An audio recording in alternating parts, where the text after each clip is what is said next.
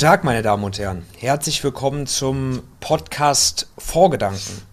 Titel der heutigen Sendung lautet, was das Öko-Label für Atom und Gas für grüne Anleihen bedeutet. Mein Gast und Gesprächspartner für die heutige Episode ist Markus Peters, Investmentstratege und Nachhaltigkeitsexperte bei Alliance Bernstein und mir jetzt aus London zugeschaltet. Guten Tag, Herr Peters. Hallo, Herr Bartels.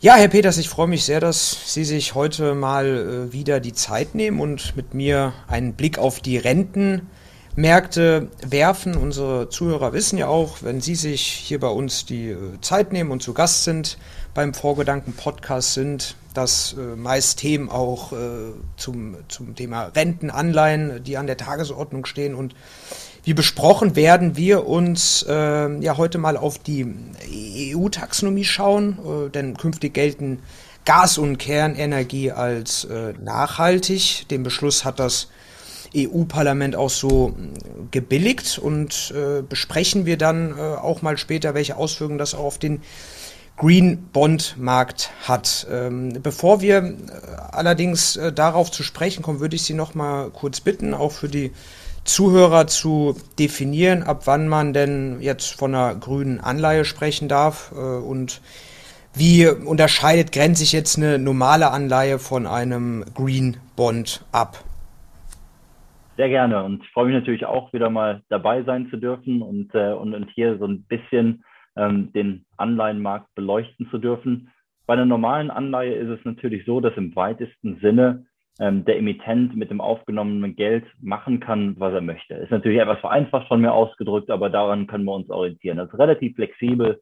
Ähm, Im Englischen spricht man dafür äh, davon General Corporate Purposes, also allgemeine Verwendungszwecke im Rahmen der Unternehmenstätigkeit.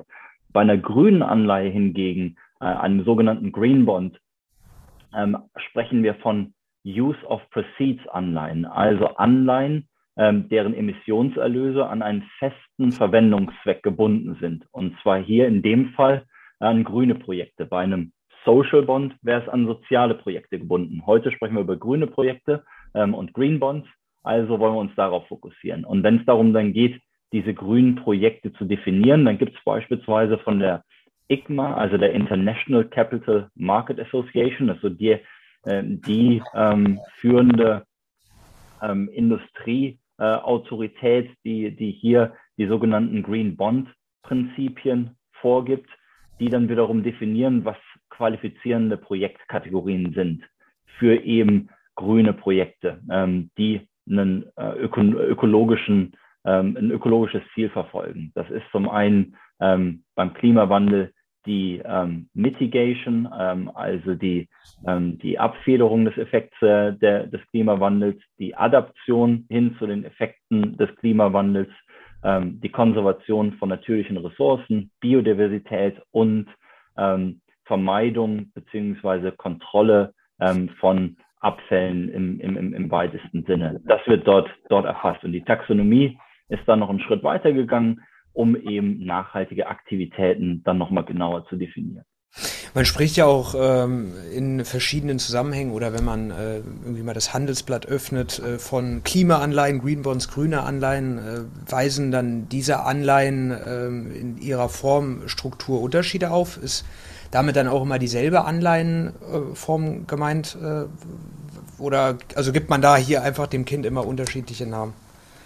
Ja, also das, das Prinzip bleibt das gleiche. Ähm, es, es, es, sollten sich damit ähm, grüne oder die Finanzierung von grünen Projekten verbinden, die eben entsprechend ähm, einen, einen, Umweltzweck erfüllen. Ähm, aber natürlich ähm, trennt sich hier auch immer wieder die Spreu vom Weizen. Also natürlich habe ich auch den einen oder anderen Emittenten, ähm, der damit Projekte versucht hat zu finanzieren, die, die auch nach der EU-Taxonomie nicht als ähm, qualifizierend galten, aber ähm, grundsätzlich sprechen wir hier auch, wenn es um qualifizierende Mittel und Zwecke geht, natürlich um unterschiedliche Aktivitäten. Ich, ich mache es mal ein bisschen konkreter. Wir haben einen ähm, Energieversorger, der ähm, irgendwo Solarpaneele oder eine, eine, eine, ein Wasserstoffkraftwerk, Windkraftwerk, Windturbinen etc. finanzieren möchte. Ähm, oder aber ich habe ähm, einen Automobilzulieferer, ähm, der im Rahmen seiner Forschungsaktivitäten, seiner ähm, Prototypentwicklung ähm, beispielsweise Elektroverbrenn ähm, Elektromotoren oder Hydrotechnologie ähm, weiterentwickeln möchte. Also all solche Dinge ähm, umfasse ich damit. Ja, wir haben ja diesen Podcast auch äh, mit dem äh, Thema Atom und Gas äh, überschrieben oder welche Auswirkungen das auch für grüne Anleihen hat. Äh, wenn es jetzt ja nach der EU-Taxonomie geht, gelten äh, Gas, äh, Kernenergie künftig als ähm, nachhaltig bei Atomkraft. Ja, gelten hauptsächlich der Abfall, aber auch natürlich mögliche Unfälle als problematisch und Gas wird von einigen EU-Ländern äh, wie Polen zum Beispiel als das äh, kleinere Übel im, im, Vergleich zu, zu Kohle angesehen. Ich will jetzt hier natürlich auch keine äh, politische Debatte führen, also ganz nüchtern betrachtet. Die EU hat jetzt den Beschluss gebilligt. Was ändert jetzt diese neue Definition? Gas und äh, Atomkraft ist nur nachhaltig. Letztlich an den Finanzströmen für nachhaltige Investitionen fließt jetzt mehr Geld in solche Projekte und ähm, welche Auswirkungen hat auch dieser Beschluss jetzt auf die Neuemission von grünen Anleihen? Also auch ich möchte keine politische Diskussion anstoßen, aber natürlich müssen wir uns bewusst sein, dass wieder mal ein Kompromiss innerhalb der EU, weil wir unterschiedliche Interessenslagen hatten, die irgendwo miteinander äh, in, in Einklang gebracht werden mussten. Ähm, was Deutschland und die deutsche Perspektive auf diese Thematik anbetrifft. Und ich versuche da auch, mich ganz vorsichtig auszudrücken, aber wir haben da so ein bisschen auf einer einsamen Insel gelebt, äh, was die äh, Relevanz von Nukleartechnologie ähm, beim Adressieren des Klimawandels ähm, möglicherweise bedeutet. Ähm, das heißt nicht, dass die Nukleartechnologie ähm, zwangsläufig nachhaltig sein muss, aber als Überbrückungstechnologie, bis wir Skalierbarkeit bei der Produktion durch erneuerbare Energie haben, ähm, kommt der Nuklearenergie durchaus eine gewichtige Rolle zu. Also das ist natürlich ähm, erstmal so als, als, als Hintergrund irgendwo anzuführen. Ähm, jetzt ist es natürlich in der Tat so, dass sich die Frage stellt,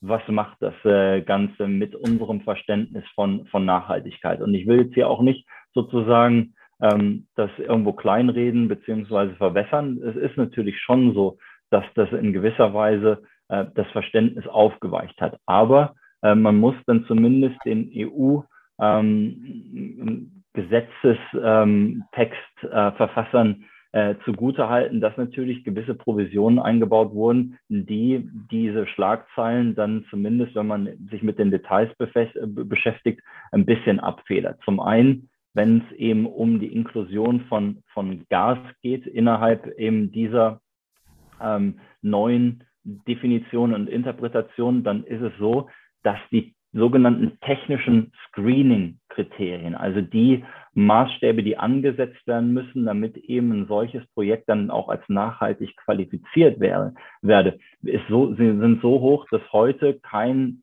derzeit bestehendes Projekt oder wenige derzeit bestehende Projekte das überhaupt, diesen Rahmen überhaupt treffen würden.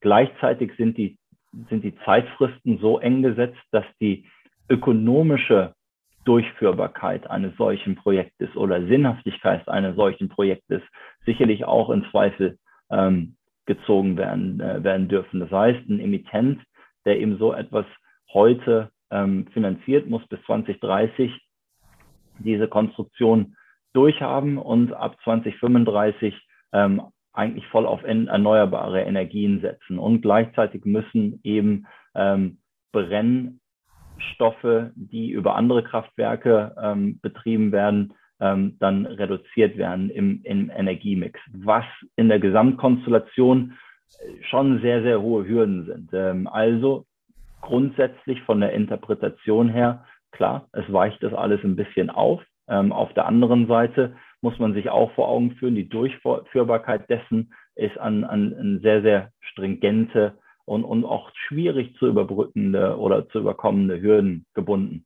Ähm, bei der Nukleartechnologie ist es in der Tat so, ähm, dass, dass das Spannungsfeld bleibt zwischen Überbrückungstechnologie, während wir noch keine Skalierbarkeit bei anderen Energiequellen haben und natürlich dem langfristigen ähm, Effekt durch ähm, den, die Abfallbeseitigung ähm, auf die Umwelt, die natürlich im, im Rahmen des Do No Significant Harm Prinzips, ähm, also keinen Schaden anrichten, bei der EU natürlich kontrovers diskutiert wird. Ähm, da, da ist in der Tat die Kontroverse, die sich ähm, über diese Definition ergibt.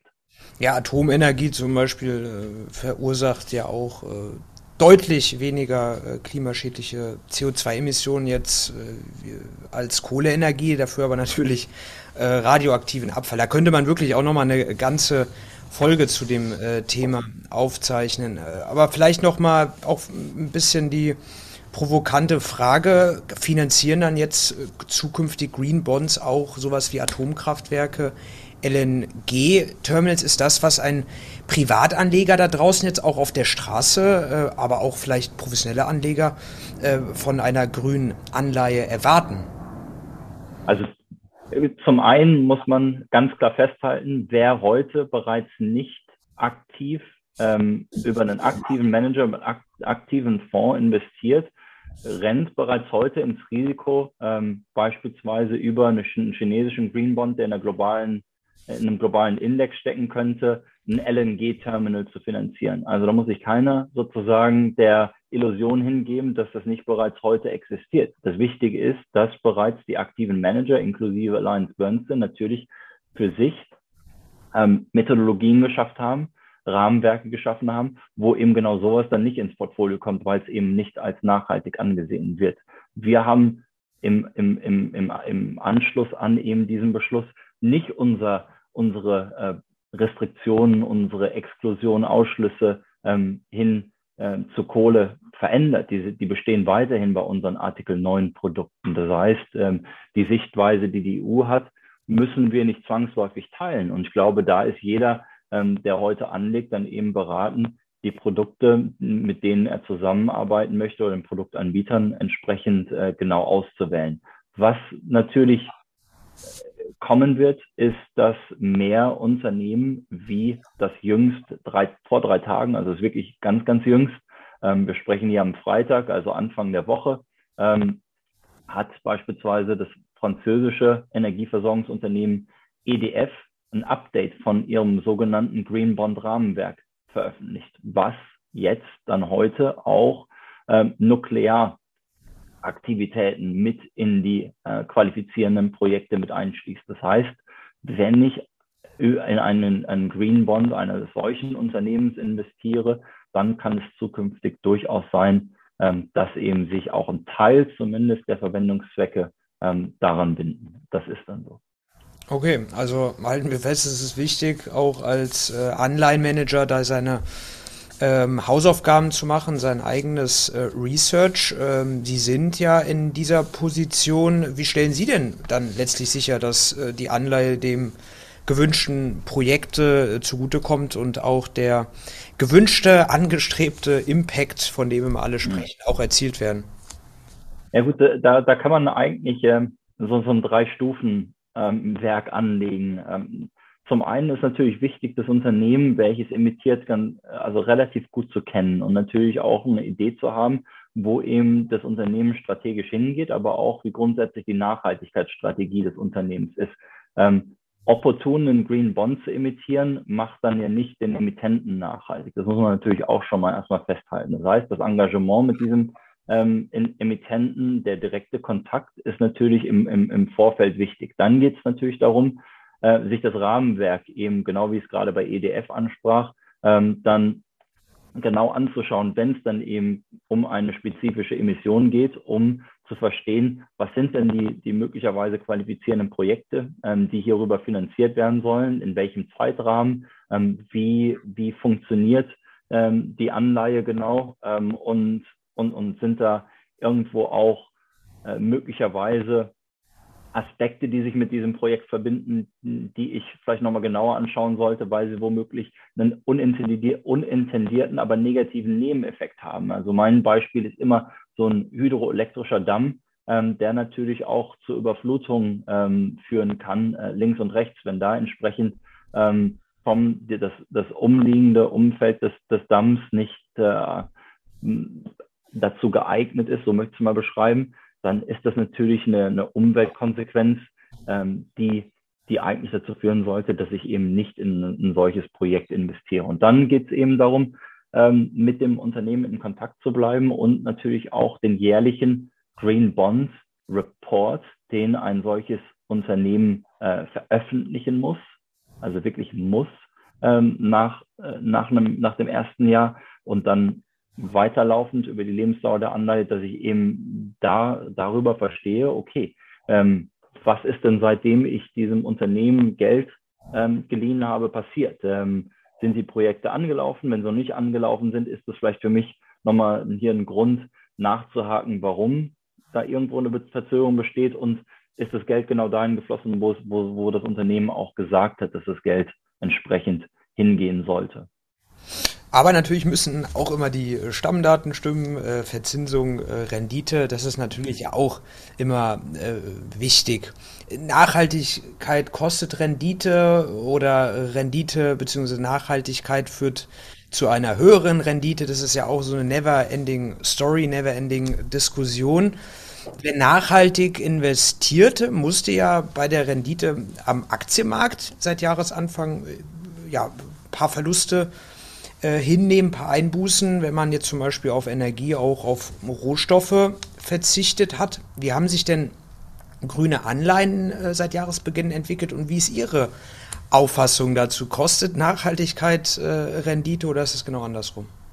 Jetzt muss man natürlich vorsichtig sein, ähm, nicht zwei Dinge zusammen in einen Topf zu werfen. Ähm, nachhaltige Anlageansätze, beispielsweise über Publikumsfonds, müssen ja nicht ausschließlich in grüne Anleihen investieren. Die könnten, die können thematisch orientiert sein, beispielsweise an das Thema Klimawandel und haben dementsprechend auch Holdings, also Anleihen im Portfolio, die nicht ähm, grüne Anleihen sind, die, wo aber der Emittent entsprechend in das ausgewiesene Rahmenwerk hineinpasst. Ähm, die, wenn ich da jetzt auf, auf, auf diese Fonds schaue, dann ist es natürlich schon so, dass beispielsweise das strukturelle Untergewicht zu ähm, einem Öl- und Gassektor ähm, zu einem negativen Performance-Beitrag geführt hat.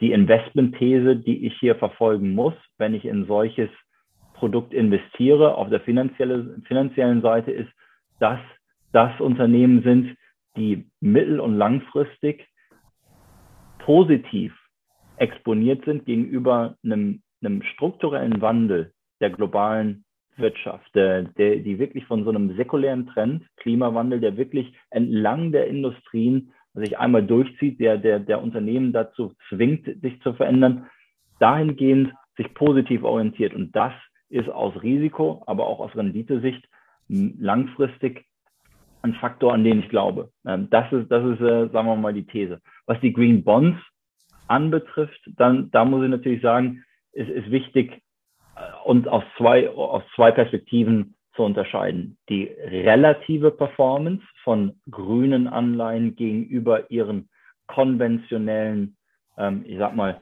Schwesteranleihen, die ein Unternehmen hat. Ja, also ich kann die ja sozusagen eins zu eins so ein bisschen gegen, gegenüberstehen, äh, stellen. Und da muss ich sagen, sehen wir dass auch in diesem Jahr eine leichte Outperformance stattgefunden hat. Ähm, also wirklich ähm, Gleiches mit, mit Gleichem äh, versuchen zu vergleichen. Ähm, und, und hier eben diese sogenannte grüne Prämie, die man im Englischen als Greenium äh, bezeichnet, sich in wenig ausgeweitet hat, in etwa bei 80 Prozent, gemessen an einem breiten Index. Ähm, heißt aber auch, die Spreu vom Weizen muss da auch weiterhin getrennt werden. Es gibt, und, gibt Anleihen, wo das eben nicht in dem gleichen Maße stattgefunden hat. Und dann habe ich natürlich den Faktor absolute Performance von grünen Anleihen. Jetzt habe ich ein Beispiel, ein konkretes Beispiel ähm, äh, für Sie, wo natürlich ein Unternehmen wie äh, ZF Friedrichshafen ähm, jetzt ein High-Yield-Emittent ist, was natürlich gelitten hat. Ob das jetzt eine grüne Anleihe ist oder ob das eine, eine, eine konventionelle Anleihe ist, der der Markt ist risikoavers gewesen. Ähm, so eine Anleihe fällt natürlich. Die ist von knapp über 100 auf knapp 70 gefallen jetzt äh, im, im Laufe der, der ersten sechs Monate des Jahres. Was aber natürlich jetzt nicht dem grünen Umstand dieser Anleihe zu schulden ist, sondern einfach der Marktperformance äh, zu schulden ist. Ähm, was natürlich auch hinzukommt, ist, wenn ich ein grünes Projekt habe, muss ich eine gewisse Anlagedauer mitbringen ähm, oder eine Investmentdauer mitbringen. Ähm, das lässt sich nicht über ein Jahr oder zwei realisieren. Das heißt, die Anleihen sind ähm, zum Teil irgendwo fünf, sieben, acht Jahre laufend. Ähm, das heißt, der sogenannte Durationseffekt ähm, nimmt hier natürlich auch seinen Lauf ähm, in einem Umfeld, wo die ähm, Staatsanleihenrenditen gestiegen sind. Also ab, aus absoluter Sicht natürlich die Performance entlang wie entlang des ganzen Marktes ähm, nicht, nicht sehr erbaulich, aber Gleiches mit Gleichem vergleichend eine, eine leicht bessere Performance. Das ist immer ganz vorsichtig, weil man, wie gesagt, da immer individuell schauen muss, ähm, aber so im, im breiten Bild ist das, was wir, was wir sehen. Ja gut, grüne Anleihen äh, konnten sich natürlich auch nicht der Zinswende äh, entziehen. Wäre auch zu schön gewesen. Sie haben ja ein solches Produkt, ein Produkt, wo man wahrscheinlich dann auch einen ja, längeren ähm, Anlagehorizont mitbringen sollte, ein EBI Climate High Income Portfolio. Ähm, auf welche Anleihen setzen Sie denn in Ihrem Produkt und was erwarten Sie denn auch renditetechnisch von Ihrem Produkt in den nächsten Monaten? Ja, also das, das Produkt ist in der Tat ähm, eines, wo, wo, wo ich eigentlich so, so mit am, am, am, am begeistertsten jetzt gerade bin, weil natürlich ähm, wir uns in einer Marktphase befinden, für die unglaublich schmerzhaft für jeden ist, der bereits investiert ist, aber für jeden, der jetzt untergewichtet war im Anleihenbereich, findet jetzt gerade hoffentlich ähm, ein großes Umdenken statt, weil ein solches Produkt, Climate High Income, hat heute eine laufende Rendite von, von 9% oder über 9%, ähm, was natürlich jetzt äh, über die nächsten Jahre gerechnet ist. Typischerweise, wenn, wenn die Vergangenheit weiterhin irgendwo ähm, auch in der Zukunft hält, ein relativ guter Leitfaden ist für die annualisierte ähm, Rendite, ähm, Performance, die ich dann über die nächsten fünf Jahre mitnehmen kann, ähm, was attraktiv ist. Ich sage nicht, dass wir sozusagen den Tiefstand bei den Märkten erreicht haben. Dazu habe ich äh, leider keine, keine Glaskugel heute bei mir ähm, hier stehen, aber der, der, der, die Bewertung ist bereits heute attraktiv. Was verbindet sich mit einem solchen Produkt? Drei thematische Säulen, ähm, die natürlich auch ähm, darin fundiert sind, dass wir mit der Columbia University, mit dem Earth Institute einen Partner haben, einen strategischen Partner, der uns hilft, äh, Klimawandel wirklich ganzheitlich zu verstehen und auch bei uns im Research zu integrieren. Das heißt, wir gehen nicht nur hin und fokussieren uns auf das Thema Low Carbon, also Übergang hin zu einer ähm, gering emittierenden oder Net Zero Welt, ähm, sondern inkludieren auch die Themen Klimaresilienz, also wie ähm, gehe ich mit dem Klimawandel zukünftig beispielsweise ähm, im Sinne von Infrastruktur ähm, mit, ähm, gesund, mit dem Gesundheitswesen um, weil natürlich ähm, wir diese Wettereffekte und Phänomene ähm, bereits auch bei uns relativ stark sehen. Da gibt es natürlich noch Gegenden der Welt, die noch stärker betroffen sind. Also das zum einen. Und Klimainnovation. Wie kriege ich noch mehr skalierbare Technologien auf den Markt, die wirklich helfen, Klimawandel ähm, langfristig zu adressieren? Und damit verbindet sich natürlich auch ähm, das Thema Green Bonds. Äh, mindestens 15 Prozent derzeit, rund 25 Prozent äh, in solchen sogenannten ESG-Anleihen, ähm, die wirklich ähm, hier dann auch einen direkten Investment-Impact haben, ähm, was, was eben das Thema ähm, Umwelt und, und Klima anbetrifft. Ja, 9% laufende Rendite. Wenn dann noch die äh, ja, Renditen wieder reinlaufen, dann äh, können dann dazu auch noch ein paar Kursgewinne kommen.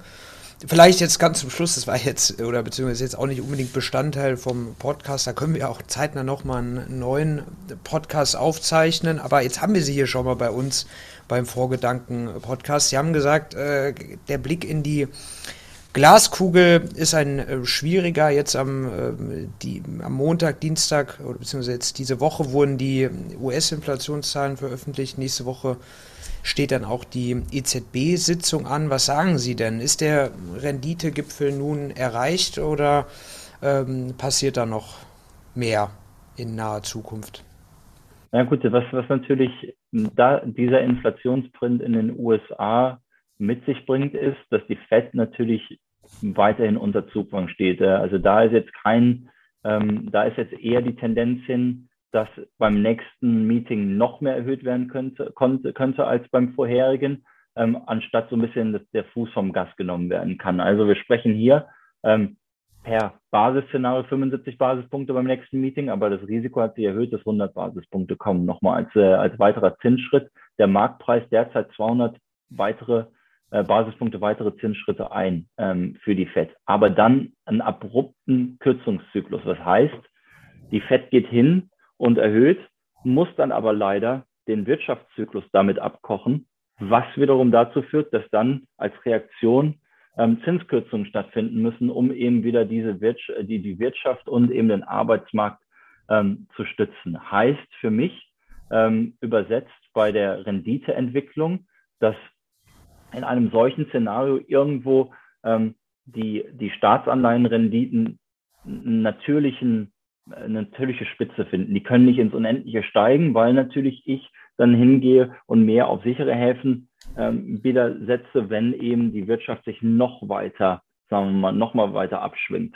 Das heißt, deswegen habe ich gesagt, ich ähm, habe jetzt noch nicht gesagt, der Tiefstand ist erreicht, ähm, weil natürlich ähm, Rezessionsrisiken bereits eingepreist sind, aber das kann noch immer ein bisschen mehr kommen. Ähm, in Europa ist es sicherlich so, ähm, dass wir das Ganze ähm, in einem kleineren Ausmaß sehen, aber dafür bei der Rezessionsgefahr sicherlich ähm, deutlich höhere Risiken haben als, als in den USA. Also Europa ist da schon deutlich tiefer und Deutschland natürlich insbesondere ähm, in einer Abschwungsdynamik, ähm, die sich natürlich auch bei den anderen Renditen bemerkbar macht. Vieles ist schon eingepreist. Das muss man auch wieder betonen. Also ich will jetzt auch nicht so klingen, als wenn jetzt jeder ähm, noch irgendwo 20 Monate warten muss. Also der Markt hat schon unglaublich viel wieder eingepreist äh, in den Anleihenbewertungen.